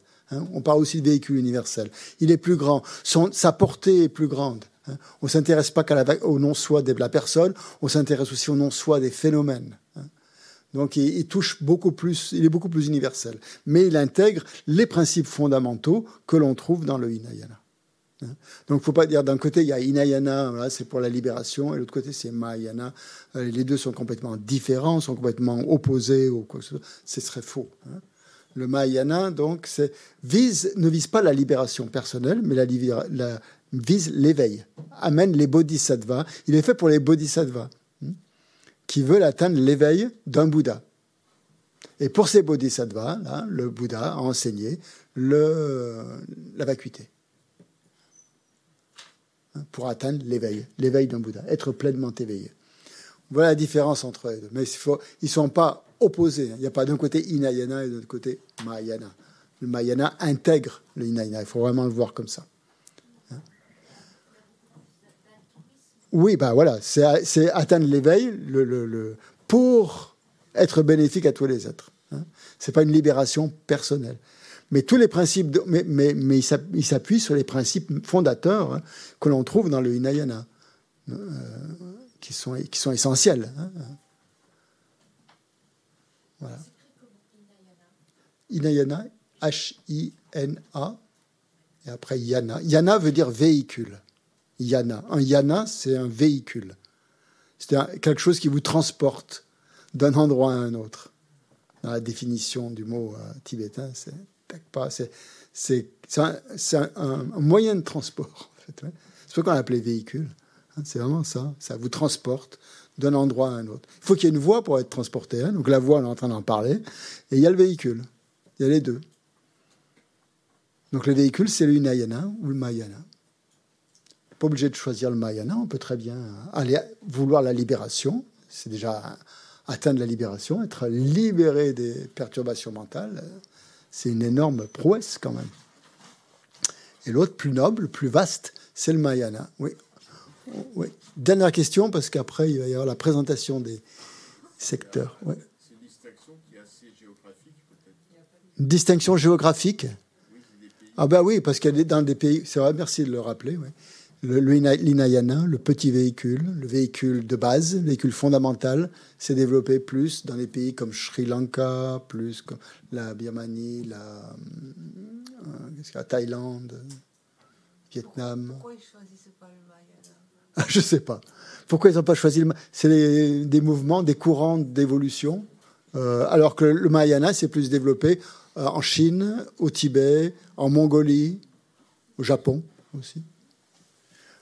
Ah, ça va dépendre aussi peut-être des traducteurs, aussi. des gens qui venaient chercher l'enseignement au pays du, Bouddha, c'est-à-dire en Inde. Euh, comment, ça a été transmis, quels enseignements ils ont reçus et quels enseignements ils ont véhiculés aussi. Les, les disciples et les traducteurs qui ont traduit ces enseignements. Par exemple, les enseignements sur la nature de Bouddha ont fleuri en, Chine à une certaine époque euh, parce qu'il y a des traducteurs qui étaient très intéressés par ça et donc sont venus chercher cet enseignement, ils l'ont répandu hein, comme ça. Ça dépend des, disciples, en fait. C'est, ça qui fait le. Le zen, c'est Non, c'est Mahayana, le zen. C'est le grand véhicule. Le c'est le Theravada? Alors, euh, euh, faudrait, ça, c'est à discuter, ça. Il y a, il y a on ne peut pas dire vraiment. Le, le, le Theravada, c'est la, doctrine fondamentale oui, du, du, Bouddha. Mm. On pourra en reparler cet après-midi. Je voudrais juste. Euh, on, on y reviendra. Euh,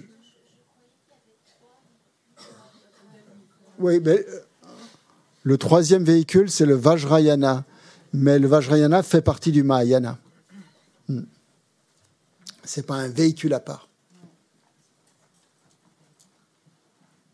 Enfin.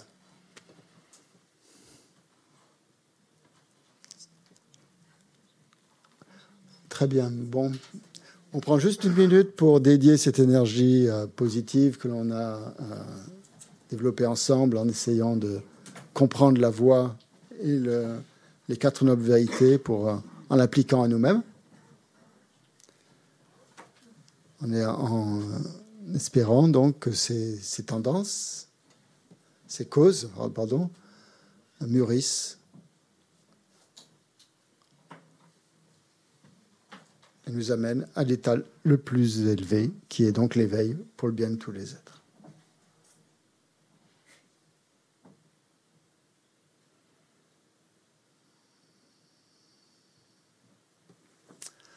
Bien, on reprendra donc à 14h30. Hmm, Non, c'est maintenant c'est 14h30.